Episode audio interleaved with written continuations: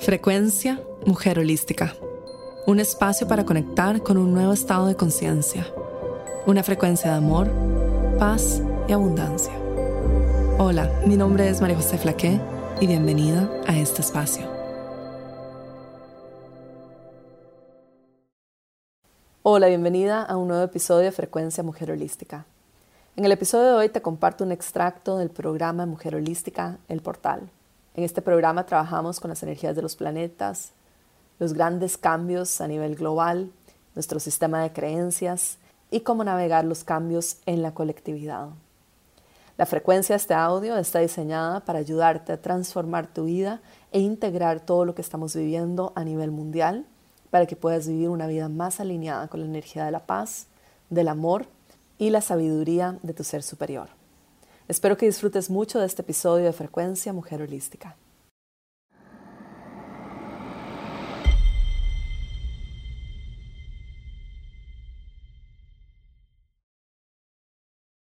Bienvenidas, bienvenidas, bienvenidas. Qué rico tenerlas aquí.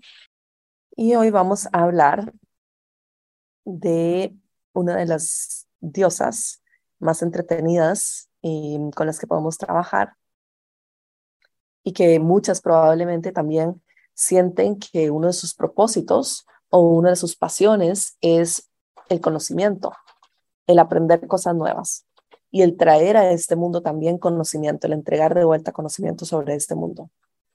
O también la creatividad, el crear cosas nuevas, el traer ideas y plasmarlas sobre esta realidad, sobre esta tierra. Y una de las diosas que más nos puede apoyar en este camino es Saraswati. Y se dice que, bueno, en el hinduismo, voy a hablar por el hinduismo balinés, que es lo que em, conozco más que el de la India. Está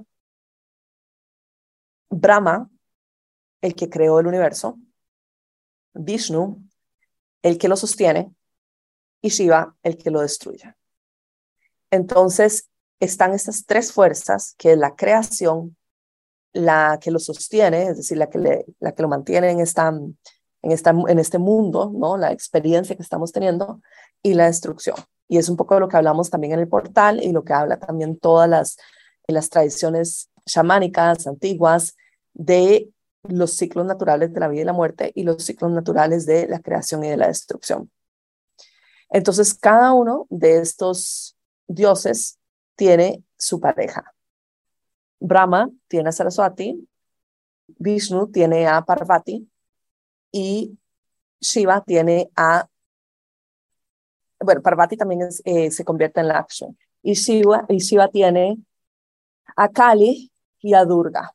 Entonces, eh, tenemos la fuerza de la creación, la fuerza de que lo mantiene y la fuerza de la destrucción. Y nuevamente Pueden leer todas las historias porque son miles de historias que hay alrededor del hinduismo, alrededor de sus distintos dioses y, sus creaciones y sus parejas. Y también no solo son una pareja, o sea, hay muchas versiones que toman eh, los distintos dioses. Es bastante complejo en realidad. Entonces pueden leer mucho de esto en internet buscándolo en Google. Pero una de mis favoritas es Saraswati. Y se dice que cuando Brahma creó el universo, no había nada, había vacío y luego era un caos lo que él creó. Y él llamó a su pareja, a Saraswati, para que ingresara y creara orden del caos. Y ella es conocida como la diosa del conocimiento, de las artes, de los estudios, de la sabiduría, de eh, la creatividad. Ella trae a este mundo orden y patrones sagrados a la energía, al todo. Entonces, ella es la que nos ayuda a anclar la belleza sobre la tierra, porque estos patrones sagrados, ella los forma en sabiduría, que es belleza, en conocimiento, que es belleza, y en creatividad, que es belleza. Y podemos visualizar que la energía es como, como muchas chispas que dan vueltas a velocidad muy, muy rápida, y son miles y miles y miles y miles y miles de pequeñas chispas de energía y que van creando que contienen patrones de información y que van creando geometría sagrada. Y esta geometría sagrada es la que crea la creación entera, crea el universo. Esta geometría sagrada es la que nos ayuda a crear esta proyección de la realidad que estamos viendo.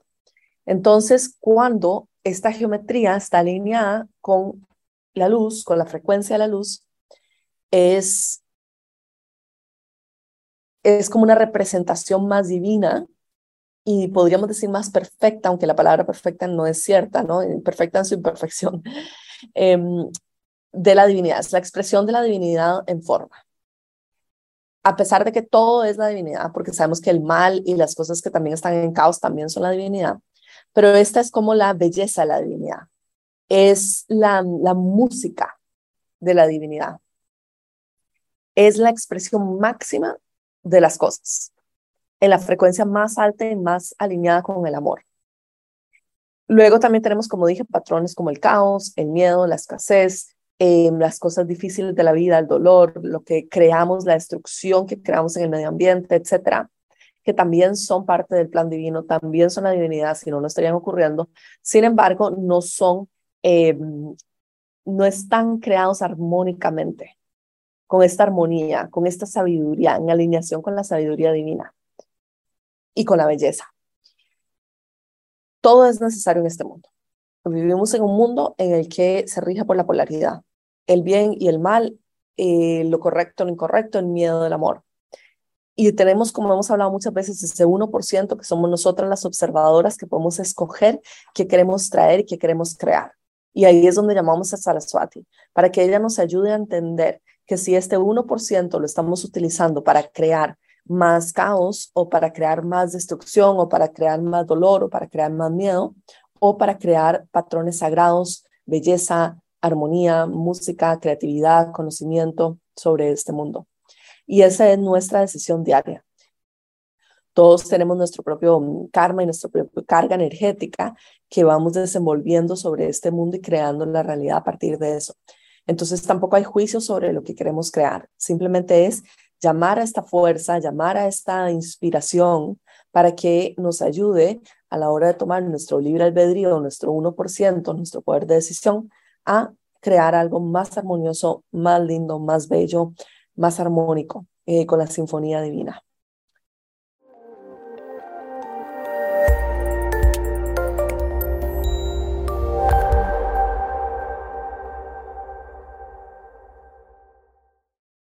A veces eh, nos preguntamos por qué esta experiencia humana en el planeta Tierra tiene tanto dolor o por qué hay tanta oscuridad. Y una de las preguntas más comunes que recibo es, bueno, ¿y las personas que están haciendo el mal con el dinero, por qué a ellos les llega tan fácil? ¿O por qué a veces las personas que no son buenas se salen con la suya tan fácilmente? Etcétera, etcétera, etcétera. Y lo que tenemos que entender es que cada ser humano tiene libre albedrío, cada ser humano tiene lecciones que pactó, que vino a aprender a este mundo, y cada ser humano también tiene su karma personal. El amor incondicional y la compasión es sabio y sabe cuándo hay que actuar, cuándo hay que establecer límites, cuándo hay que denunciar, cuándo hay que hablar y cuándo hay que quedarse callado y cuándo hay que ver todo desde los ojos de el amor incondicional y la neutralidad divina. No estamos aquí para juzgar si otro está haciendo bien o si está haciendo mal la creación. Estamos aquí para cultivar y plasmar sobre nuestra realidad la pantalla, la experiencia que queremos tener y vivir. Eso es todo. Todo lo demás hay un orden divino que se va a encargar de que las cosas se organicen. Hace unas llamadas hablamos de esto, ¿se acuerdan? De que el universo siempre busca el balance y la naturaleza siempre busca el balance. Así que despreocúpense de por qué a otra persona que está haciendo el mal le llega el dinero más fácil. Despreocúpense de los juicios hacia los actos de otros. Enfoquen su energía en ustedes mismas. Nuevamente, si hay algo por denunciar, se denuncia. Si hay algo por cambiar, se cambia. Esto no quita de que, obviamente, el mundo no sería sería un lugar distinto si no existieran también los activistas espirituales, ¿no? Pero ahí es donde viene el discernimiento y la neutralidad divina. Yo no estoy denunciando esto por rabia, por odio, por eh, rencor o por deseo de destruir a otra persona. Estoy denunciando esto para que se traiga la justicia o para que se traiga la claridad o para que esto, eh, esta situación no continúe, ¿no? Entonces ahí es donde el discernimiento es súper importante. Ok. Ahora, un tema muy importante sobre la creación de la realidad y Saraswati. Y aquí necesito como que se concentren mucho para que me puedan seguir porque es algo súper importante. Ahora que estaba escribiendo el manual de manifestación y toda las, la teoría como la base de lo que es la manifestación, es bastante simple, es bastante sencillo, se encuentra en todos lados, es fácil de entender, es fácil de saber en la mente. Pero a la hora, a la hora de aplicarlo, y esto es justamente, por eso es que es el manual básico de manifestación y los cursos em, energéticos son más avanzados. Porque a la hora de aplicarlo, hay tantas excepciones como reglas y hay tantos tintes, color grises sobre la realidad y tantas áreas que están en la oscuridad y en el inconsciente y tantas lecciones que nuestra alma vino a aprender que nosotras podemos plasmar sobre un papel lo que queremos crear sobre este mundo. Saraswati nos puede dar todas las ideas y nosotras, nuestro ser superior y nuestro corazón y nuestra mente, podemos crear todas estas ideas de lo que queremos plasmar y crear y vivir. Y todo eso está bien, es perfecto, es necesario también. ¿Por qué es necesario? Porque es necesario para la mente. Entonces, esto es lo primero que quiero que entiendan con la mente racional los mapas de visiones, la manifestación, los planes son importantes para la mente. La mente necesita el mapa de visiones y la mente necesita el plan. Pero su alma tiene también una lista de deseos que no necesariamente están a la luz aún, que no necesariamente vemos o que no necesariamente están en este mapa de deseos. Y esa lista de deseos de su alma, su alma va a buscar que se cumpla. Y aquí quizás es bueno que ustedes comiencen a practicar haciendo estas dos listas en un cuaderno, un lado en una y un lado en otro. Un lado, la lista de deseos de la mente y la manifestación de la mente por ejemplo, más seguidores o, por ejemplo, un nuevo trabajo, un aumento de sueldo en mi trabajo o un jefe más buena onda o un viaje a la India o un viaje a la China. Eso puede ser para la mente. Pero luego su alma tiene otra serie de manifestaciones y otra serie de como de creaciones, ¿ok? Y aquí es donde decimos que la vida nos tira a veces como curveballs, que son como cambios drásticos en nuestro destino, como una pelota que nos desvía del camino. Cuando nosotras planeamos todo con el lado derecho del papel, con la mente, la vida nos va a tirar muchas eh, curvas en el camino. Porque el plan del alma puede estar alineado o puede no estar alineado. Entonces lo que nosotros tenemos que intentar hacer es que estos dos lados del papel se comuniquen el uno con el otro para que podamos integrar las cosas que queremos experimentar en esta realidad con lo que nuestra alma vino a vivir y a experimentar. Entonces, ¿cuáles son las cosas que vino a experimentar mi alma?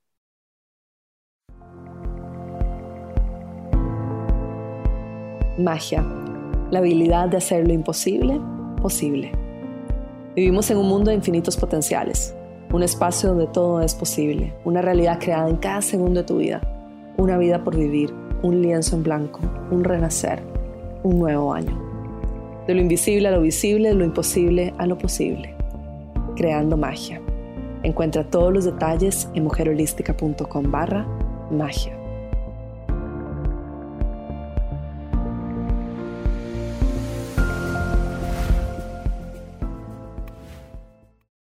El alma se expresa de manera mucho más sencilla que la mente. Y el alma vino a aprender las grandes lecciones. Y el alma se conecta con la energía de las cosas, más allá de la forma física. Entonces, por ejemplo, si yo quiero manifestar una pareja, el alma va a buscar cómo me siento con esta pareja ¿Qué lecciones tengo por aprender con esta pareja? Entonces el alma va, a experimentar o va a querer experimentar la honestidad, ¿cómo me quiero sentir? Me quiero sentir vista, escuchada, segura, apoyada, en paz, en armonía, expansiva, en crecimiento, en complicidad, amada, admirada, deseada, apreciada, reconocida. Todas estas son cosas que el alma quiere experimentar. La mente, por otro lado, puede tener más detalles. Quiero que mi futura pareja sea, mm, no sé, em, sueco o ruso o japonés o americano. Y quiero que tenga pelo café. Y quiero que tenga los ojos celestes y que sea de mínimo un metro ochenta y que sea emprendedor y que tenga dinero. Y esto es lo que la mente va creando en la forma física. Y lo que el alma quiere experimentar es the energetics of it, la energía de eso. Entonces, cuando nosotras estamos en el proceso de manifestación, tenemos que ser muy conscientes de estas dos áreas y traerlas juntas para la creación. Porque esta es la energía que queremos sentir, vibrar y conectar, que es el lado izquierdo del papel, el alma. Los patrones, como cuando Brahma creó el universo, los patrones que queremos experimentar. Y luego, Saraswati o las diosas que nos ayudan a crear la armonía, la belleza, sobre la tierra, el conocimiento, nos ayudan a darle más detalle a lo que queremos experimentar, a traer esta belleza, esta coherencia, esto que estéticamente para nosotros nos encanta los hombres pelirrojos o estéticamente nos encantan los hombres con ojos celestes. Entonces lo plasmamos en la forma física con el detalle de la fisicalidad del 3D de la materia. Sin embargo, lo que nosotras, con lo que nosotras nos conectamos en términos de energía y del corazón y de las emociones, es con el lado izquierdo del papel, es con el alma, con la energía de lo que el alma vino a explorar en este mundo. Y eso es lo que naturalmente, de alguna forma muy misteriosa, va a hacer que aparezca el hombre de un metro ochenta con ojos celestes americano o chino o japonés que yo deseaba. Ahí es cuando decimos, qué coincidencia, yo venía llamando esto. Lo más importante es concentrarse en la energía detrás de las manifestaciones. ¿Cómo me quiero sentir? ¿Qué quiero traer? ¿Qué quiero crear? ¿Cómo me haría sentir el tener esta manifestación sobre este mundo? Y luego, para la mente, es importante que le demos la forma física. Porque recuerden que para la mente no es suficiente tener cómo me quiero sentir, porque recordemos que las emociones son universales. Entonces, si le decimos a la mente, me quiero sentir apoyada, amada, expansiva, recibida, vista, escuchada, la mente dice, oh, este, esa es la relación que tienes con tu mejor amiga. Esa es la relación que tienes con tu mamá. Lo tienes, listo. Check, manifestado, creado. Y tú te quedas con uno, pero no tengo pareja todavía. Ah, no me dijiste que querías pareja. No me dijiste que querías una persona de un metro ochenta con ojos celestes. Recordemos, la mente es nuestra mejor asistente personal y la mente está entrenada para qué? La mente está entrenada para buscar oportunidades en el plano físico. La mente está diseñada para ayudarnos a navegar el mundo 3D, el plano físico, la materia, ¿ok? Eso es la mente. La mente no está diseñada para navegar el alma ni las, ni las otras dimensiones. La mente es una computadora que está diseñada para ayudarnos a crear, ordenar, organizar y navegar esta experiencia física.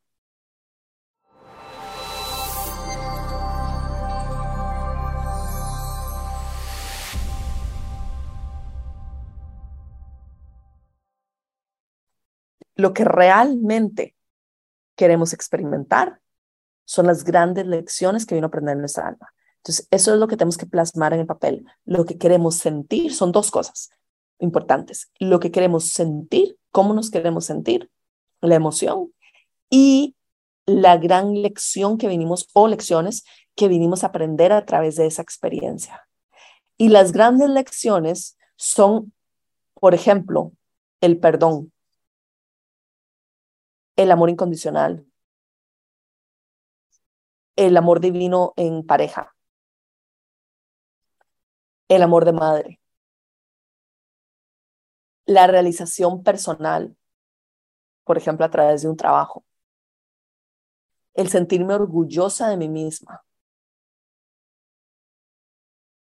el aprender y conocer mi poder personal.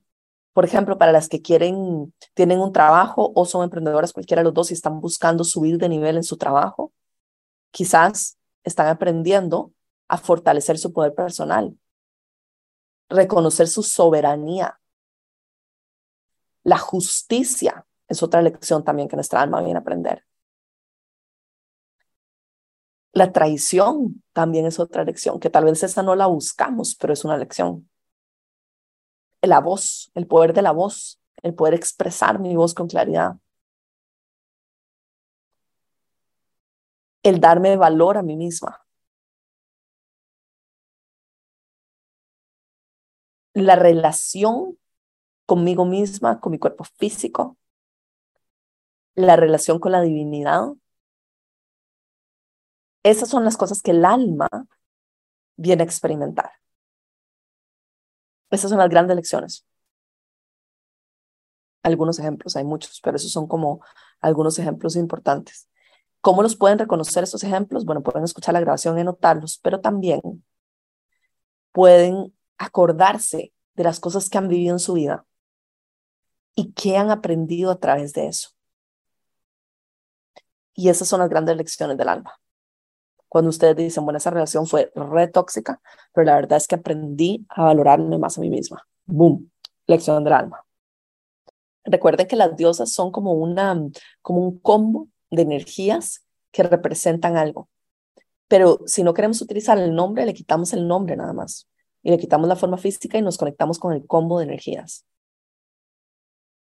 La mejor forma de ustedes poder ir explorando los patrones es con un papel y un lápiz y con mucha introspección y concentrarse ustedes mismos a hablar con el universo. Eh, esta semana vamos a invocar a Saraswati. Saraswati en realidad la, la diosa del conocimiento, es la diosa de la belleza, es la diosa de la creatividad, es la diosa de las artes, de la música y de los niños que están estudiando en la escuela. Pero el proceso de manifestación es también el conocimiento, la belleza, las artes, la música, la creatividad. Es una forma de expresión también de nuestra mm, energía. Entonces vamos a traer esa, mm, esa energía esta semana para crear cosas armoniosas en nuestra vida. Bueno, chicas, un beso grande. Besitos.